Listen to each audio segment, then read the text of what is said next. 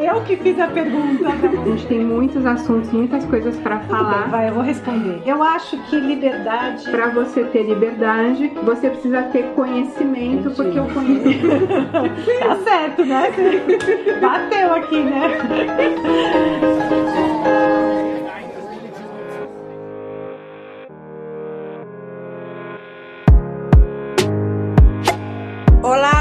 Do Mexericas, tudo bem com vocês? Aqui é a Renata. Oi, Raquel, tudo bem? Fala, Rê, tudo bem? Fala, ouvintes, como vocês estão? Essa semana eu e a Raquel a gente vai falar de um tema, finalmente um tema que a gente entende, ou pelo menos uma parte dele a gente entende, que a gente vai falar sobre vergonha, né? Passar vergonha, vergonha na cara, sem vergonha. Nós vamos abordar todos esses temas hoje. Então, como sempre, a Raquel vai fazer um abre, vai falar algumas coisas sérias antes da gente começar aqui a nossa conversa. Vamos lá, Raquel. Vamos lá.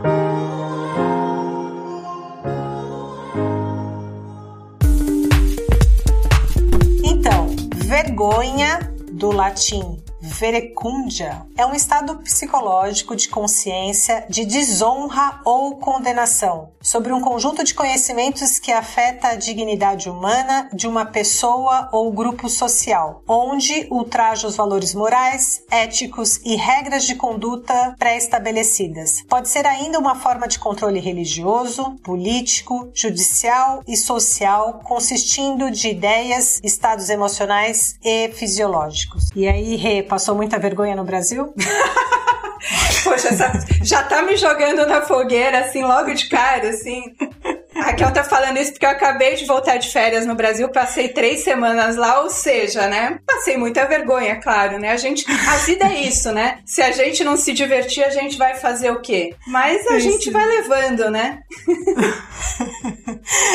Então, a gente pode começar com as suas vergonhas ou vamos começar com o lado conceitual? Ah, então, né? Eu fiquei pensando, né? Eu sabia que a Raquel ia me perguntar assim, né? Fale uma vergonha que você passou uma grande vergonha. E uma coisa que, assim, eu não, eu, eu não consegui pensar em nenhum fato específico, assim, né? Eu sou daquelas pessoas, né, que tipo, tem um lema de vida que diz assim, né? O não você já tem, agora vamos correr atrás da humilhação, né? Então, assim, a gente tá sempre passando vergonha, né?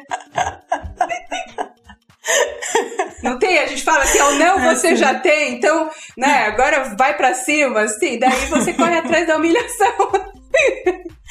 É exatamente isso. Porque dizem que, inclusive, vergonha é um sentimento universal. Não tem ninguém que possa escapar da vergonha, né?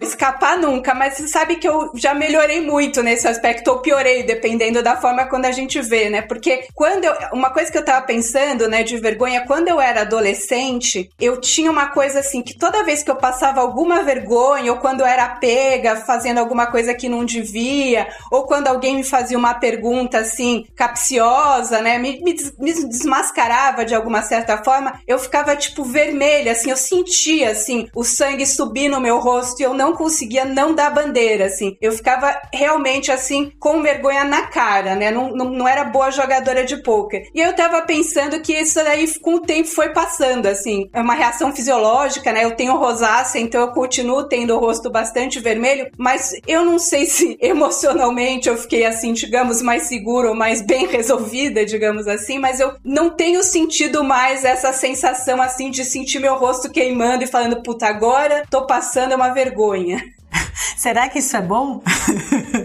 É, então, não sei, né? Não, mas acho que é bom, sim, porque eu realmente ficava muito irritada, assim, muito encabulada de dar tão na cara, assim, que eu tava, né, envergonhada. Eu acho que eu fui com o tempo, assim, ficando menos, menos tímida também, né? Eu acho que eu era muito mais tímida e fui perdendo um pouco a vergonha. Acho que no meu caso foi bom, assim, eu, eu, eu acho que é bom. Ah, interessante. Eu tô aqui ouvindo você falar e tô pensando quando, eu, quando foi a última vez que eu me senti dessa maneira. E você sabe que no meu caso demorou mais. Eu me lembro de situações profissionais das quais eu ficava com as bochechas rosadas. Aí é muito mal, né? Hoje em dia eu só fico com a bochecha rosada quando eu tomo um vinhozinho a mais, assim, uma caipirinha, eu ainda fico com a bochecha rosada. Mas de vergonha mesmo, acho que eu fui perdendo a vergonha na cara. É, eu também acho que eu- a última vez foi quando eu tinha vinte e poucos anos, mas eu me lembro de uma situação profissional que eu, que eu passei vergonha. Eu não lembro exatamente o que, que foi que aconteceu, mas eu, eu lembro que todo mundo percebeu, porque deu na cara, sabe? Assim, que sobe aquele vermelhão que você não tem como. Você não tem como controlar, né? É, é, por que será que a gente consegue controlar depois, né? É engraçado isso. Será que a gente. Ou a gente não sente mais vergonha mesmo, né? É, eu, eu acho, eu acho que sente menos vergonha. Eu acho que a gente vai ficando mais segura. Eu acho que a maturidade vai trazendo um pouco disso. Porque assim, e eu, eu lembro que eu ficava muito irritada porque até minha, minha família percebia, né? Meus pais, meus irmãos apontavam, ah, Renata tá vermelha e tal, né? Realmente era uma coisa que era bem, assim, bem na cara mesmo, né? E, e assim, mas eu, mas eu não fiz nada assim, tipo, pessoalmente para isso. Eu, eu, quando a gente começou a falar que ia falar de vergonha, eu real, realmente reparei que eu não, não faz tempo que eu não sinto mais assim aquele calor, aquela febre na cara assim de, ai, agora eu tô passando muita vergonha. É interessante, eu, eu acho que o tema vergonha, porque vem tudo aquilo que a gente quer esconder, né? A gente Exatamente. não quer que ninguém saiba, né? Então, uma das coisas que falam é que é um sentimento universal do qual ninguém quer falar sobre. Só que hoje a gente vai falar, né, Hoje vamos. Mas eu acho que vem também, assim, essa distinção entre vergonha e culpa, né? Tem uma, uma distinção, porque eu acho que será que a gente fica mais rosado quando a gente se sente culpado ou quando a gente tá envergonhado mesmo? Eu acho que é quando tá envergonhado mesmo, porque é mais, eu acho que assim, quando a gente sente culpa, né? Acho que a culpa é mais uma sensação de que é, eu fiz alguma coisa errada, né? Uma coisa de você fez uma coisa errada e você sente aqui, né? Sou culpada e tal. A vergonha, às vezes, você nem fez uma coisa errada. Você tá ali normal, vivendo sua vida e alguém aponta uma característica sua ou te faz uma pergunta e tal que você não tá afim de responder e tal. E aí, né, vem aquela vergonha, mas às vezes você não tem culpa nenhuma, é só tá envergonhado mesmo, né? Então, tem uma distinção entre vergonha vergonha e culpa, que basicamente a vergonha está relacionada a nós mesmos, interiorizado em nós. E a, a culpa está ligado ao nosso comportamento. Então, por exemplo, a culpa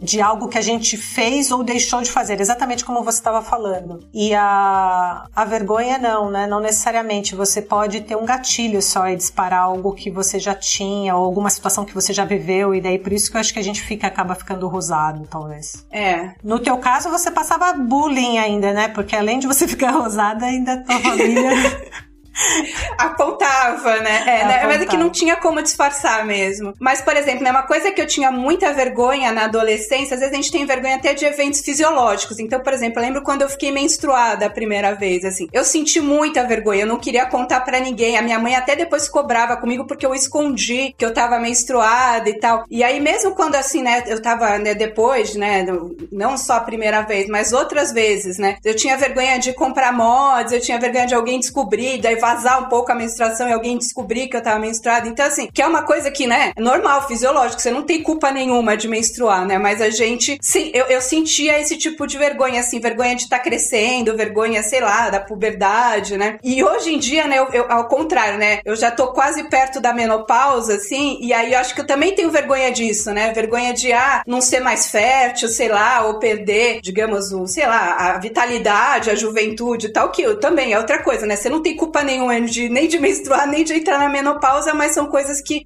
acabam sendo meio tabus para a mulher. E assim, a gente acaba sentindo vergonha e falando pouco, quando, obviamente, natural, né? É, e, e mostra mais uma vez como tá relacionado também com a cultura, né? Porque esses dois momentos são momentos importantes e que são hoje muito mais falados do que antigamente, na nossa época, mas ainda tem um tabu por trás, né? Tanto de você ficar menstruada quanto de você você entrar na, na, menopausa, né? É um tabu absurdo. Então, sim. Essa, essa vergonha é meio que natural, né? Aí você tá falando, eu tava pensando, né? Aquelas situações que quase todas as meninas, 100% eu diria, tiveram ou passaram de vazar e tá na escola e depois, de repente, você não tem como trocar de roupa, daí pegar um agasalho emprestado de alguém e amarrar na cintura, né? E daí Exato. ficar preocupada com o cheiro, daí querer voltar para casa, tomar banho Nossa, quem não passou por isso, né? Quem? Todo mundo, acho que já.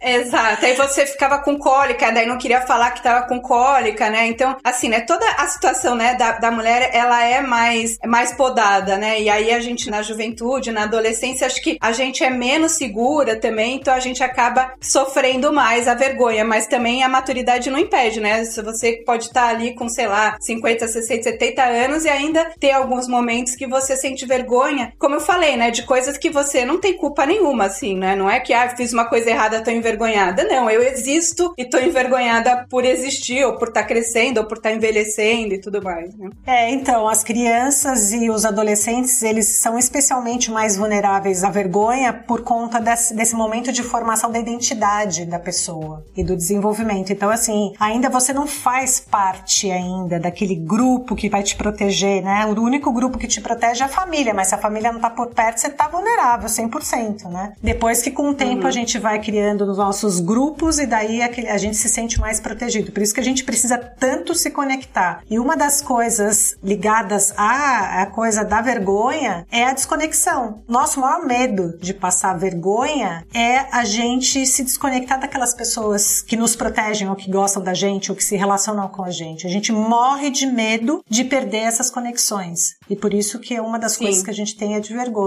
E a gente acaba muitas vezes não fazendo conexões tão profundas porque a gente deixa de falar sobre coisas que são importantes para nós, justamente porque a gente tem vergonha e tem medo de desconectar ou não de criar, de não criar vínculo. Então a gente acaba não tendo Sim. relações muita, muitas vezes profundas. A gente fica aquelas relações mais superficiais, falando de amenidades e tal. Até porque você contar algo que é importante para você e você se expor ou falar de coisas que você não se orgulha tanto que você fez no passado, você corre o risco. Ou no presente, né? Ou alguma semana atrás, né? é, não, eu acho, eu acho isso realmente, né? Você ter essa vergonha de ser desmascarada e de perder a conexão, né? E, e, acho que hoje em dia, assim, tem duas coisas, né? Por um lado, também a gente tá cada vez mais exposto, né? A gente se expõe muito, né? Não só eu, você, mas assim, o ser humano no meio de uma maneira geral tá cada vez mais exposto, né? A gente tá nas redes sociais. Eu fico pensando assim, né? Graças a Deus que não tinha celular na época que eu era adolescente ou que eu tava, né, no começo da idade adulta, que eventualmente eu fazia mais merda do que fazia do que faço hoje e também assim você acaba naturalmente estando mais exposto, né? Hoje em dia assim você tá muito mais exposto e por outro lado a gente tem muito mais medo do que a gente chama né do cancelamento, né? De você falar alguma bobagem e de repente ser cancelado aí nas redes sociais ou cancelado pelo seu grupo de amigos e, e perder, né? Acho que o medo do, do, a vergonha que vem do, do que a gente fala, né? Do cancelamento hoje em dia também é bastante grave, né? Porque você tem realmente esse medo de, de ser humilhado socialmente, de ser rejeitado ali no seu grupo e na sociedade como um todo, né? É, eu acho que realmente hoje é o que mais afeta as pessoas. As pessoas que estão se expondo, né, Rê? Ou senão você se esconde, né? Também é uma, é uma maneira. É. Aí você acaba não tendo tantas conexões, mas entender também o que a gente sente, em que momento, como a gente se comporta quando a gente se, eh, sente medo de ser rejeitado, é bacana, porque isso dá, dá sinais de como a gente, o que a gente poderia melhorar ou para que lado que a gente poderia estar tá olhando para evitar esse tipo de sentimento que nos impede muitas vezes de fazer coisas, né? Porque de novo, né, Rê, o que move é o medo, né? É. Não, o que move, o que move é o medo.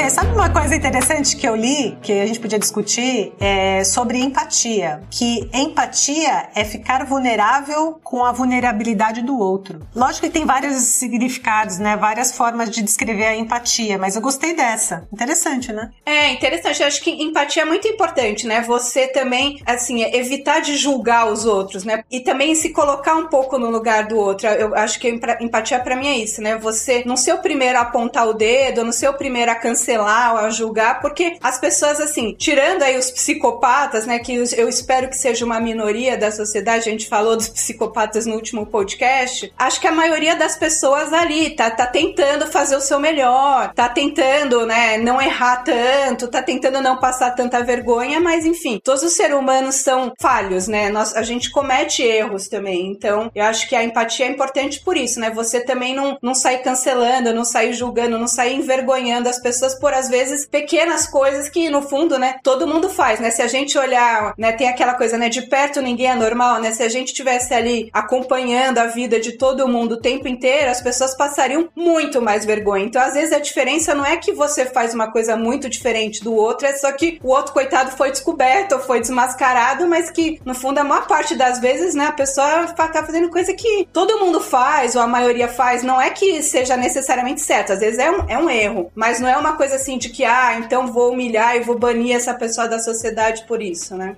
É, verdade, verdade. Agora, com relação à vulnerabilidade, a Brené Brown faz um, um, comentário bastante interessante, né? Ela coloca o medo numa ponta e a vergonha na outra. Não sei se você lembra dessa parte, Rê, que ela fala da vergonha e fala de quando você se coloca numa situação de vulnerabilidade, você tem que lidar com o medo, basicamente, né? O medo de estar numa situação vulnerável. E essa situação vulnerável, basicamente, é você não saber qual vai ser o resultado disso. E o medo sempre sempre é o medo da desconexão. Então, assim, eu não sei o que isso vai dar, e uma vez que as pessoas descobrirem quem eu sou, elas não vão me aceitar, não vão aceitar da maneira como eu sou. Mas quando você começa a entender que todo mundo, de uma certa forma, está vivendo e sentindo a mesma coisa, você consegue se conectar com aquela pessoa numa maneira mais profunda, falando do que eu já falei agora há pouco, mas com menos julgamento. Por isso que empatia, naquela tradução que eu falei é você estar vulnerável na vulnerabilidade do outro. Eu acho bastante interessante esse ponto de vista, porque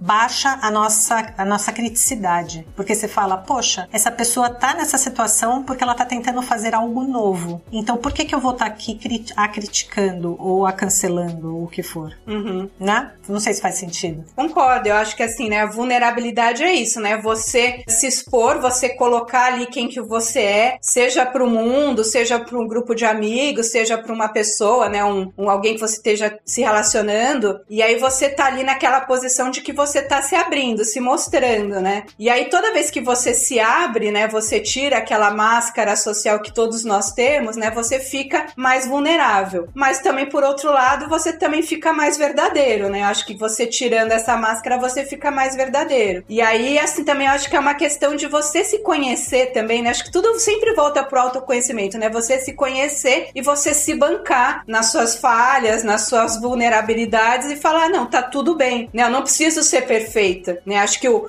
o, um lado da, da vergonha, eu acho que é essa mania que a gente tem de perfeição, né? De achar que eu tenho que ser perfeita, de que eu tenho que ser sempre ótima, sempre excelente, senão tá péssimo, né? Enquanto que muitas vezes não, você vai lá, faz o bom, faz o seu melhor, isso já é o suficiente naquele momento também, né? É, e a crítica sempre é, começa com você mesmo, né? Porque se alguém te critica ou se alguém falou alguma coisa de você, mas você não pensa isso sobre você, você vai reagir de uma maneira muito diferente e com certeza com baixa vergonha, digamos assim, por isso que tem os sem vergonhas, do que quando você acredita naquilo que estão te falando. E daí, por isso, eu acho que a gente acaba ficando com as bochechas rosadas. Nos pegaram, é verdade. É. Não, eu acho que quando você não concorda, né, você pode ficar assim mais chateado, mais mais indignado. Alguém tá falando uma mentira sobre mim, eu sou inocente nesse aspecto, a pessoa tá errado. Às vezes você pode falar, ah, que burra, né? Tipo, não sabe nada e tá me criticando e tal, né? Então você pode ter várias, né, reações, mas não é uma reação de vergonha, mas uma reação de, de indignação, de injustiça. Agora, quando a pessoa toca numa coisa que você fala, putz, isso é mesmo, né? Realmente ali falhei, ou realmente ali fiz alguma coisa errada, ou tal, daí você. Aí é que a bochecha rosa, né? Porque aí você, de alguma alguma forma ela tá falando uma verdade e aí você sente vergonha, né? Exatamente. Uma coisa interessante que vale a pena a gente discutir é sobre se a gente, se a vergonha é uma coisa positiva ou negativa e se usar a vergonha como uma ferramenta para educação é efetiva ou não. O que, que, você acha? É, eu acho que não é efetiva, né? Você colocar as pessoas, né, vamos supor, seus filhos passando vergonha, né? Eu acho que é uma forma e até acho que é, sei lá, de abuso psicológico, né? Você envergonhar as pessoas propositadamente, né? Eu acho que você pode, claro, pode, não, deve como pai, né, ou mãe, apontar quando seu filho faz alguma coisa errada, alguma coisa que não deve, a mentiu ou, né, sei lá, assinou a prova no meu lugar e que é uma, uma forma de mentira, ou escondeu alguma coisa e tal, né? E eu acho que a gente, na verdade, também, eu pelo menos como mãe sempre procurei isso, né? Nem sei porque a gente também a gente tem muitas teorias sobre como educar, mas nem sempre a gente consegue seguir isso, né, no dia a dia à risca. Mas eu acho que é sempre bom você criticar o que foi feito e não a, a pessoa, né? Então, ao invés de você falar assim, ah, você é uma mentirosa, você falar, poxa, você contou uma mentira que isso não é legal e tal, né? Por, por, e explicar as razões e tal, em vez de você rotular, né? Acho que sempre que você rotula, você é uma ladra, você é uma mentirosa, você é uma vagabunda que nunca faz a lição de casa, né? Aí você tá criando ali uma. tá baixando a autoestima daqueles, porque ela acaba acreditando no que você tá falando. Pô, se eu sou uma mentirosa, então não há nada que eu possa fazer. Eu sou fazer o quê, né? Vou conviver com isso. Enquanto é. se você critica uma ação, você mentiu, a pessoa pode tentar mudar, né? Exatamente. E tem provas que isso funciona é, para o lado positivo e também para o lado negativo. A vergonha ela está diretamente relacionada com violência, com bullying. Então, muitas dessas pessoas que fazem bullying, basicamente, elas passaram por muita vergonha, elas foram rotuladas e é uma maneira delas se vingarem, né? Em outras oportunidades que elas se sentem um pouco mais no controle. Inclusive, vícios estão muito relacionados com jovens, né, ou adultos que na infância passaram por muita vergonha justamente com esses rótulos que você está comentando, porque a pessoa acha que ela é aquilo e pronto, então eu não vou poder mudar mesmo. E uma das maneiras é. de você conseguir fazer ah, uma mudança de comportamento é através da culpa. A culpa é algo interessante, porque você pode falar assim: poxa, eu realmente deixei de estudar, por isso que eu tirei uma nota que não foi muito legal. Então, quem sabe da próxima vez eu vou me preparar melhor para tirar uma nota melhor, e daí eu não vou precisar, sei lá, colar na, na prova, né? Ao invés de falar assim, ah, você tá vendo? Uhum. Você é uma preguiçosa, por isso que você não fez, é por isso que você não foi bem na prova, né? E a gente vai vendo as consequências disso quando a gente vira adulto, né, Rê? Basicamente. Uhum. É, porque a gente vai, né, introspectando essas críticas e acaba acreditando, a tantas positivas quanto as negativas. Também se você fica falando muito pra criança, ah, você é muito inteligente, você é muito maravilhosa, às vezes a pessoa depois vai ter o contrário, né? Uma frustração porque ah, o mundo não tá reconhecendo o meu brilhantismo né? Enquanto que, assim, é melhor você também elogiar as ações. Ó, você estudou muito e foi bem nessa prova, e não Parabéns, você né? é espetacular, né? Exatamente, mostrar que teve um esforço, por isso que ela, a pessoa conseguiu aquele resultado, né? É. É interessante. E me conta, muitas vergonhas aí para contar pra gente, compartilhar? Raquel quer que eu conte uma vergonha, não tenho vergonhas. Pra... As minha, o meu, a minha vida é um livro aberto, só que não, assim, né? Não, falando sério, porque assim, né, eu acho que o própria questão vergonha é meio isso, né? Pra que que você vai se autodesmascarar, na verdade, né? Pra que que você vai, tipo, digamos assim, gerar provas contra você mesmo, né? é bom mesmo, é, é, bom isso. Eu, assim, no fundo, eu acho que eu me exponho bastante, assim, né? Eu, né, não tenho tantos segredos assim, né? Mas os que eu tenho eu vou deixar guardado aqui, não vou passar vergonha no podcast da vergonha hoje, não. Desculpa, gente. Só que daí você não vai, se, não vai estabelecer uma conexão com os, com os nossos ouvintes, Rê. É, pois é, pois é. Eu vou ficar devendo. Mas eu vou contar uma vergonha que eu passei, que eu, que eu me senti super envergonhada. Eu tinha mais ou menos uns 16 anos de idade. Eu tava com meu namoradinho numa loja do McDonald's e a gente pediu sanduíche. Eu acho que a gente nem tinha dinheiro, eu comprava batata frita, sei lá o que, que a gente fazia. E a gente tava lá e tal, a gente começou a se beijar e de repente alguém veio e falou: algum cliente falou: vocês não, vocês não podem fazer isso. Aqui. Que pouca vergonha. que pouca vergonha, exatamente. Eu lembro que a gente saiu muito envergonhados do, do McDonald's e, e é engraçado porque a gente se fala ainda e até hoje esse meu ex-namoradinho fala: Nossa, só de lembrar um morro de vergonha. eu nunca contei pra ninguém. Mas essas vergonhas assim brancas, tudo bem, né? Ai, mas assim, do passado remoto eu tenho umas vergonhas para contar também, Então. assim. Vou contar umas vergonhas do passado remoto, assim. A gente não pode esquecer que esse podcast é entretenimento, né? As pessoas querem dar risada. Eu vou contar duas vergonhas que eu passei, então. Teve uma que era bem na infância, eu tinha uns 10 anos, eu tava passeando com o meu pai no shopping, eu, meu pai e meus irmãos. E meu pai não tinha tanto costume de passear com a gente, a gente saía mais com a minha mãe, meu pai trabalhava muito e tal. E eu tava ali avisando meu pai, pai, eu, eu preciso ir no banheiro, eu preciso ir no banheiro e tal. E ele não tava dando muita atenção, até porque, assim, os meninos, os homens geral, eles conseguem segurar o xixi, assim, com mais eficiência que as meninas.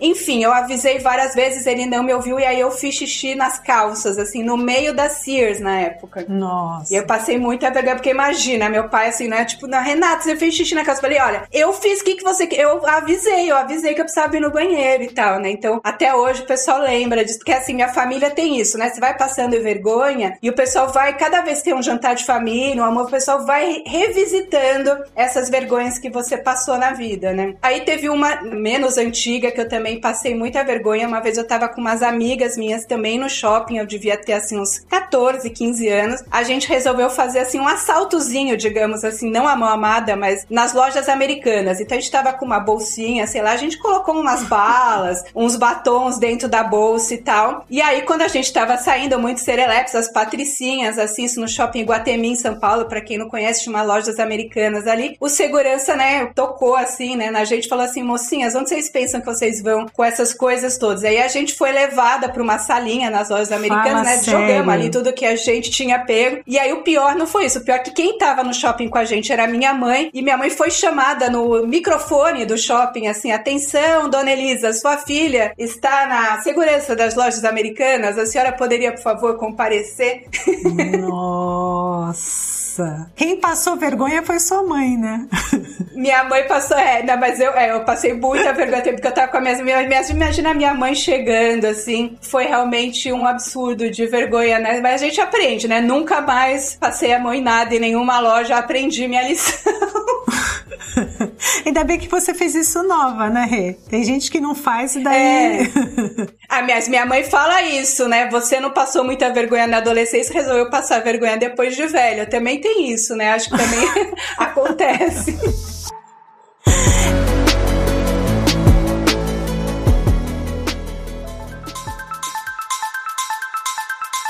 Outro fenômeno que é interessante a gente discutir é sobre a vergonha alheia, né? Você já não passou vergonha, já não se sentiu envergonhada vendo alguém passar vergonha? Ah, muito, né? Mas isso também é uma forma de julgar, né? A vergonha alheia que a gente fala, no fundo, é você tá ali, né, apontando o dedo pro outro, né? Mas tem gente que faz questão de passar vergonha alheia, né? Os políticos, né, em geral, assim, eles são mestres em, em passar vergonha, mas acho que também isso acaba. Tem um público que acha bonito, né? Então, porque também essa questão, assim, às vezes você, o que é vergonha pra mim pode ser orgulho pra outra pessoa e vice-versa, né? Então tem gente que faz umas merdas aí e acha que é lindo. Então, pra ele não é passar vergonha, mas a gente olha e fala, nossa, que vergonha, né? É, isso, tá, isso é, é uma verdade. Ah, tá muito ligado à, cultura, Rê. Vergonha é uma coisa É. muito, muito cultural. Porque tá dentro, tá, tá naquilo que a gente já falou em outros podcasts, tá estabelecido no código social daquele povo, né? Ou daquela situação. Sim. E daí, o que é vergonha pra uns não é vergonha pra outros. É coragem, né? É uma outra coisa. É. Então, tem situações e situações, né? É, não, essa questão cultural eu acho fundamental, né? Acho que até a gente estava comentando bastante, né, sobre a Bene Brown, que ela é uma estudiosa, uma especialista em vergonha, né? Ela fez um TED Talk, escreveu um livro, enfim, muito sobre vergonha, né, que é shame em inglês. E eu acho que essa palavra shame, ela tem uma conotação de, eu acho que mais pesada do que o que a gente fala em vergonha em português. Até porque em português a gente tem, né? Ou não tem vergonha, ou pouca vergonha, ou vergonha na cara, sem vergonha, né? Que a gente acaba levando a vergonha para um lado assim até mais cômico, né? Tipo um embaraço e menos para uma questão assim de que ah, de grande sofrimento, né? E eu acho que isso pode ser cultural porque o brasileiro talvez seja mais relaxado ou mais cara de pau ou mais orgulhoso das suas fraquezas ou mais, né, consciente das nossas fraquezas, enquanto que eu acho que a sociedade americana é uma sociedade, digamos assim, mais hipócrita, né? Mais que busca mais o perfeccionismo, que quer ter uma imagem social não só como pessoa, mas como país, assim, nos Estados Unidos querem ser um país grandioso, exemplo do mundo, a grande democracia, o melhor país do mundo, né? Enquanto que nós brasileiros, né, nós temos ali o nosso complexo de vira-lata, nós nos, nos achamos tudo isso. Então, quando a gente é desmascarada, a gente acho que acaba sofrendo menos porque a gente tem até essa autoconsciência, né? Enquanto que o americano, por ser mais hipócrita, por ser mais falso, digamos assim, quando ele é pego, aí é uma humilhação mais séria, eu acho. É, isso é uma, uma grande verdade. Eu acho que nem porque a gente tem consciência, eu acho que é porque somos menos cobrados. E talvez porque o que você falou, a gente vive mais dentro de uma realidade, dentro do que é possível. A gente dá o nosso jeitinho e a gente se acostumou com isso. E a gente tá com. Talvez a gente use menos máscaras mesmo. Então, assim, a vergonha ela não tem esse efeito devastador que acaba com a gente, que a gente fica extremamente humilhado e não consegue sair do canto do quarto, né? É, porque quanto mais diferente você é, né, da, da realidade que você quer passar, mais vergonha, vergonha... você tá sujeito a sentir, né? Exatamente. Quanto mais você quer se esconder dentro de uma de um, de um perfeito, de uma situação perfeita, mais riscos você tem, né? Se você já mostra é. quem você é com toda a sua vulnerabilidade, com as suas com as suas limitações, as pessoas vão se acostumando, elas gostem ou não, você é aquilo e acabou, né? Agora, se você tenta ser algo que você não é e as pessoas acreditam naquele algo que você não é, e daí elas descobrem que você não é aquilo, aí eu acho que realmente é muito sofrido até você é. se levantar novamente. Por isso que tem muita gente que nem se levanta e vira, depois acaba no anonimato total, né? Se esconde, né? Muda de nome, muda de cidade. É, né, e, e, os adolescentes eles estão mais sujeitos a isso também, porque as pessoas acabam sendo mais cruéis, né, com os jovens, com os adolescentes e tal, né? Eu acho, porque também eles têm menos essa essa autossegurança, assim, são menos bem resolvidos sobre o que eles são e aí acabam estando mais vulneráveis a esse tipo de humilhação, digamos assim. É, e tem aquilo que eu comentei lá no começo, que é uma fase da vida em que você quer ser aceito de qualquer maneira. Todo mundo quer ser aceito, mas quando a gente é, é jovem, a gente precisa precisa ser aceito para a gente sobreviver, né? Então a gente acaba cedendo, inclusive, muitas coisas para fazer parte de um grupo. E isso não acontece com tanta facilidade quando a gente é adulto, né, Rê? Uma das coisas que eu acho que faz bem, assim, olhando o lado positivo da maturidade, é justamente você não precisar mais fazer isso, né? É você aceitar quem é. você é e se conectar com pessoas que te aceitem da maneira que você é. E realmente, quando você é mais jovem, inclusive crianças, precisam ser aceitas e daí acaba que elas sofrem mais mesmo. Então tá tudo é. muito ligado ao que você comentou também lá atrás, que é autoconhecimento. Quanto mais você entende quem é você e quanto mais você se apresenta da maneira que você é, menos vergonha você vai passar ou menos oportunidades, né, ou menos riscos você tem de ser descoberto e você passar por uma grande vergonha. Eu acho que isso é. de fato faz todo sentido. É. Eu gosto da análise que você fez comparativo das culturas, porque assim, tem muita cultura asiática, principalmente Japão, né, eles são super focados na questão da vergonha, né? Muitas pessoas se matam, inclusive inclusive, né? É, porque buscam perfeccionismo, acho que tá junto, né? Você ali, você tem que ser perfeito, é muita competição, você também tá sempre se comparando ao outro, né? Eu acho que se você tá numa sociedade muito competitiva, eu acho que é mais chance de você passar vergonha, né? Até tem uma crítica, às vezes, à sociedade americana, até que o pessoal hoje em dia, né, todo mundo ganha medalha e tal, mas acho que isso é uma forma, né, de você, tipo, tirar um pouco esse peso de você ser o último e aí você tá passando muita vergonha, porque o importante, muitas vezes, é você você participar, né? Não é, ainda mais quando você é jovem, um esporte, alguma coisa, né? Ou, ninguém tem a obrigação de ser campeão, né? E às vezes na, nas culturas asiáticas isso acaba sendo mais predominante, né? Essa necessidade de você estar tá sempre entre os primeiros e tal, né? É, mas mais uma vez é uma imposição da cultura, né? É. Que é tirar, tirar tudo daquela pessoa, né? Porque basicamente é isso. Ou você é isso ou você não é nada. É muito triste se a gente for ver nessa perspectiva, né? Gente, horrível. Voltando do, do começo, eu falei, né? Quando eu era adolescente, eu ficava lá ruborizada, com a cara vermelha, e eu fui perdendo essa vergonha na cara. Por outro lado, assim, uma coisa que continua me, me acompanhando até hoje, e acho que não vou perder nunca, é a questão da timidez, né? O quanto que, assim, ser tímido e, e a questão da vergonha, né? E eu tava pensando sobre isso, e eu acho que, né, eu costumo dizer assim, ah, que tem uma frase da Clarice Lispector que ela falou isso numa entrevista e eu me identifiquei bastante que ela disse que ela é a tímida ousada, né? Que não é que ela não faz as coisas, ela faz, mas ela sente essa timidez, né? E eu tenho isso e eu acho que no meu caso é meio uma, um medo de incomodar ou de ser inconveniente. Então, então por exemplo, eu tenho timidez de, de vender, de vender as coisas ou de, né, de achar que eu tô empurrando as coisas para alguém. Ou às vezes até de pedir uma informação em algum lugar e tal, mas é mais uma questão de que eu vou estar ali, a pessoa tá conversando, às vezes eu vou incomodar, vou ser inconveniente. Então eu tenho um pouco esse receio, né? E acho que a minha, a minha timidez vem disso. E, e no fundo, assim, por um lado, eu acho que é ruim, porque eu poderia ter mais oportunidades e tal. Mas por outro lado, eu acho que é, no fundo é bom, porque assim, né? É meio aquilo, né? Não faça com os outros que você não gostaria de que fizesse com você mesmo. Então, se eu não gosto de vendedor, se eu vou numa loja, eu prefiro ficar lá eu sozinha, ou prefiro comprar online, não gosto de ninguém ali, nem me ajudando, me paparicando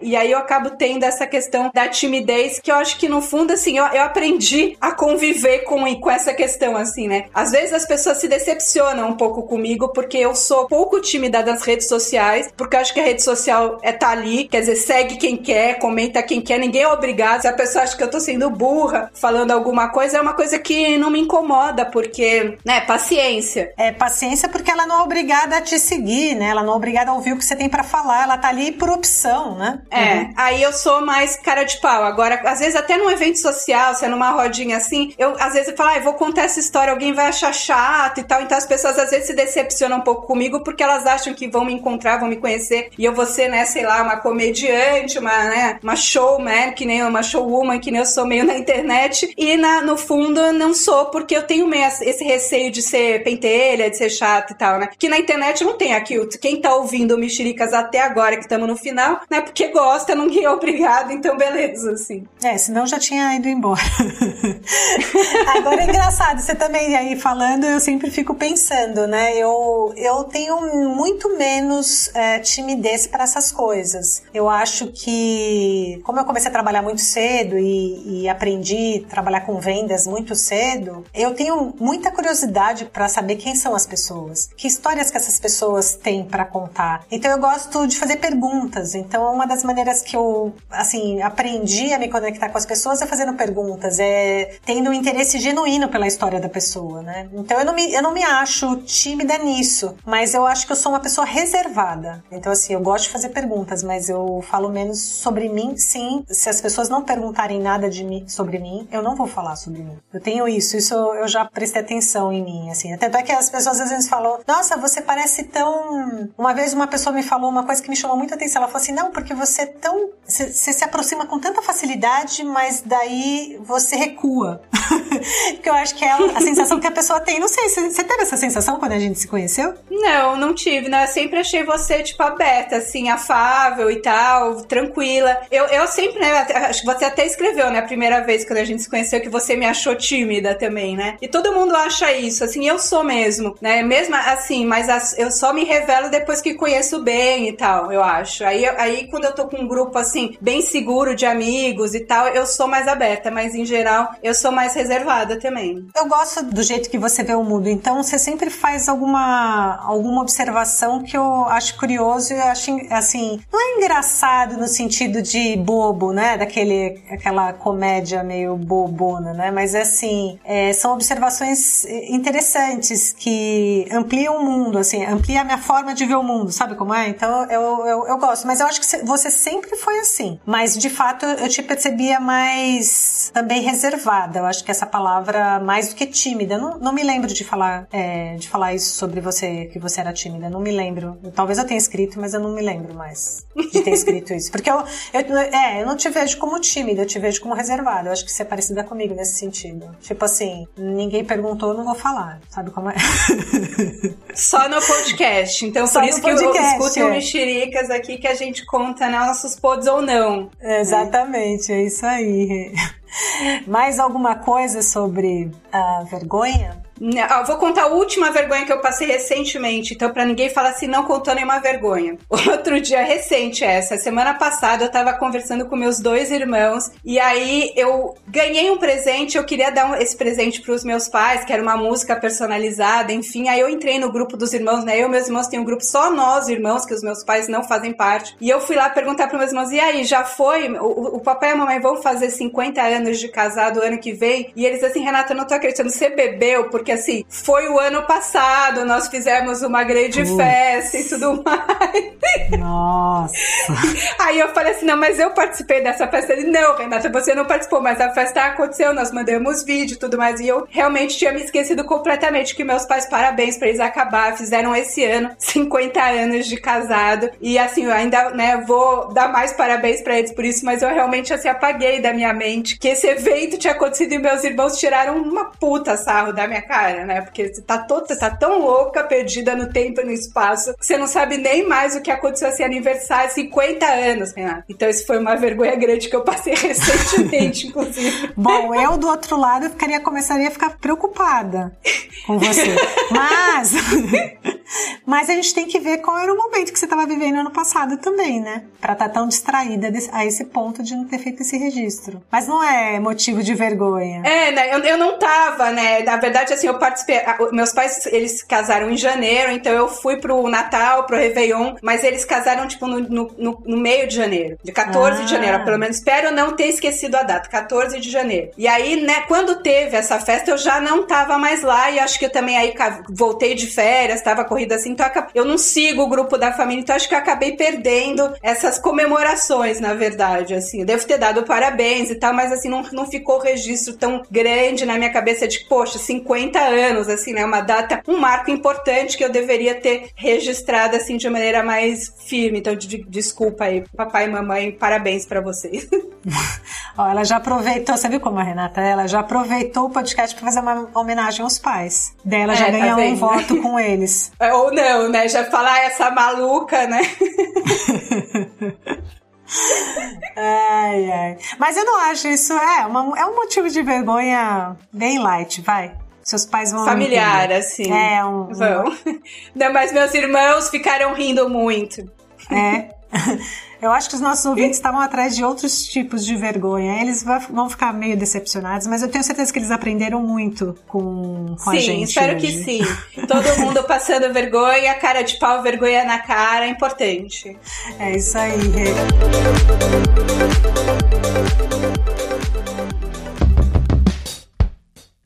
Então, mais um podcast, certo? Mais um podcast encerrado. Farofinha, coloca uma música bem sem vergonha aí pra gente encerrar. É, obrigada e. Um beijo, gente. Até a próxima. Beijo, Raquel. Beijo, pessoal. Até mais. Tchau. Tchau.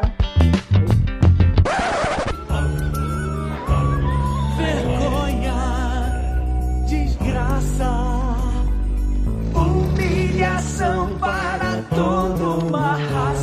Vergonha, ofensa, desgraça. Veio trazer a discórdia entre nós. Este episódio foi editado por Atelas, soluções em áudio para podcasts.